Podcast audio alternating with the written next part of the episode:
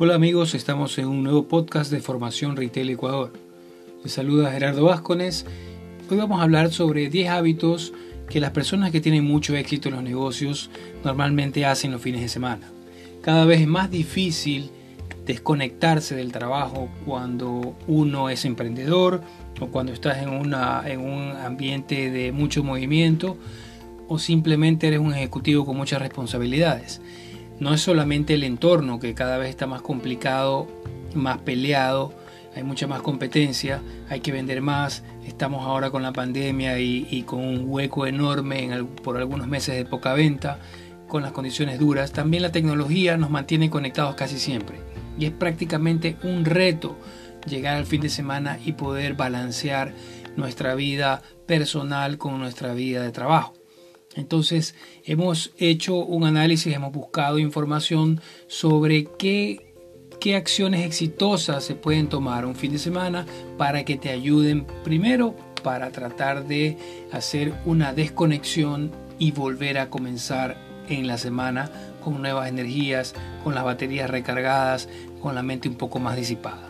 Entonces vamos a hablar de esos 10 puntos. Son hábitos realmente que uno debería empezar a cultivar que uno debería empezar a eh, crearlos como una rutina y empezar a trabajar. Y la primera, obviamente, tiene que ver con poder desconectarse. La otra vez hicimos una encuesta en, nuestro, en nuestras redes sociales y el 83% de las personas dijeron no, que no es posible para ellos desconectarse el fin de semana. Bueno, no quiere decir tampoco que no estés pendiente de lo que pasa, pero tienes que tratar de buscar esas actividades que te desconecten, aunque sea dos horas, cuatro horas, ocho horas, lo más posible te desconecten de ese, eh, de ese entorno tan, tan eh, voraz, de ese entorno tan duro que es el día a día de lunes a viernes, o si tú trabajas retail, pues tú sabes que son todos los días de la semana y que no hay, prácticamente no puedes parar, pero sí se puede dedicarle con más tranquilidad un fin de semana a poder eh, sumergirte en actividades que sean que te permitan desconectar del trabajo y sobre todo aumentar tu creatividad. Un segundo punto que puedes tomar en cuenta es hacer ejercicio. Ahora, no quiere decir que el fin de semana voy a correr 10 kilómetros cuando entre semana no corro nada. El ejercicio es un hábito que debería ser de todos los días, porque se fortalece el cuerpo, despeja la mente, te ayuda a recargarte esas endorfinas que uno bota cuando hace ejercicio, permite que te recargues y otra cosa también, te permite tomar el sueño con mayor tranquilidad, o sea, dormir mejor. Entonces, lo importante es, sí, el fin de semana podemos dedicarle más tiempo, pero de lunes a viernes démosle algo de tiempo, unos 15 minutos de una caminata, unos 30 minutos de una, de una carrera, de un trote, puede ser algo de gimnasio, estiramientos, no sé, lo que más te sirva y te permita eh, mantenerte tu cuerpo activo. Tercero, podemos llamar como un autocuidado, pero eso no tiene nada que ver, eh, no, tiene nada más que, no significa nada más que dedicarte a otras pasiones que no sean de tu trabajo. Puede ser que te guste leer, puede ser que te guste estar con tu familia, obviamente dedicarle más tiempo. Ahora, aunque sea virtual, tener una conexión, una conexión con ellos, porque a veces es muy difícil entre semana. Cuarto, darnos un tiempo a solas. Esto significa un par de horas, una hora, lo que tú quieras, pero tratar de, desconectarte. Otra vez, volviendo al punto uno, tiene mucho que ver, pero también para reflexionar qué estás haciendo, darte ánimos en el sentido de reconocer tus logros, entender un poco qué es lo que está pasando en, tu persona, en tu familia, en tu empresa, en el mercado. En fin, poder darte, sentirte orgulloso de lo que estás logrando y preparando lo que vendrá. Quinto, puedes dedicarte también a resolver ciertas tareas que tal vez entre semana no lo puedes hacer. A veces uno llega tan cansado o no para hasta muy tarde en la noche y no te quedan cosas pendientes.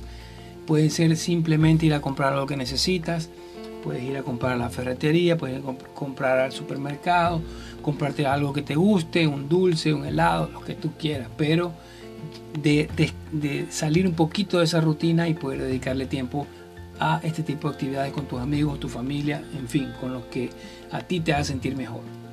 Por supuesto, el sexto punto tiene que ver con descansar y relajarse.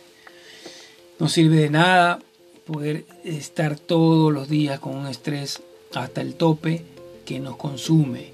Entonces hay que darse tiempo también. Muchas veces uno se relaja y descansa leyendo, que es lo que era un punto anterior, o se, relaja eh, corriendo, por ejemplo, haciendo ejercicio. Entonces todo eso tiene que pensar así. Pero si tú vas a correr pensando en tus problemas y resulta que terminas más estresado, vas a jugar un partido de fútbol y terminas más estresado cuando fuiste, pues no te sirve. Tienes que tratar de equilibrar esos dos aspectos importantes. Séptimo, planificar la semana siguiente. Esto es muy importante porque nos permite a nosotros eh, poder anticiparnos y poder un poco planificar lo que se viene la semana siguiente. Es decir, qué tiempo le vas a dedicar en el futuro para ciertas tareas importantes, para ciertas cuestiones pendientes, para ciertas negociaciones, para ciertas ventas, preparar, preparar tu, tu agenda realmente. Más que empezar a hacer cosas, es preparar tu agenda para que sea fácil y manejable y desde el lunes ya comiences enfocado y no ahí recién sentarte en la oficina y ver qué voy a hacer o sentarte frente a tu computador y decir qué voy a hacer. No, ya lo planificaste, estás listo para comenzar el lunes a primera hora. Octavo, hablamos de hacer la lectura un hábito obligatorio. Lo nombramos hace un rato como una, como un, como una actividad de desestrés o de relajarse. Ok, pero si no lo haces por esa vía, empieza a crear un hábito de leer. Y no solamente el fin de semana, hay que, hay que leer, cada vez nos hemos acostumbrado a leer menos. Estamos acostumbrados a leer tweets que son 288 palabras, ¿no verdad? Estamos acostumbrados a, a ver videos que son de 15 segundos, de 30 segundos, de un minuto. Está bien, aunque sea, busquemos una, una información, busquemos un tema, busquemos un artículo, busquemos un libro que sea un poquito más, un poquito más largo y poco a poco ir retomando lo que alguna vez fue leer ya libros completos, leer eh, cosas que son un poco más densas, no inmediatas, sino que se te quedan y las puedes estudiar. Eso es importante de la lectura como un hábito obligatorio. Noveno, probar cosas nuevas. Esto te abre la mente, te permite estar más, más pendiente, más activo. Por ejemplo, puedes eh, probar un pasatiempo nuevo, puedes probar puedes ir a un lugar nuevo, puedes ir a hacer un deporte nuevo. Todo eso de ahí te, te aumenta la creatividad, permite que tu cerebro desarrolle y esté siempre activo, siempre atento y eso a la larga pues es una buena inversión. Y eso te sirve a sí mismo para cuando tienes que improvisar, para cuando tienes que crear algo en tu trabajo, en tu empresa, pues estás más activo, tu cerebro está funcionando mejor. Y finalmente, un décimo punto es de todas maneras encontrar un equilibrio. Si bien es cierto, queremos desconectarnos el fin de semana, que no con actividades que no sean de nuestro trabajo, no siempre se puede. Eso es una realidad. Ahora, si podemos entre semana dedicarle tiempo a todos estos puntos que hemos hablado, pues estás perfecto. Es lo mejor, poder todos los días buscar ese equilibrio y no dejar solamente el fin de semana.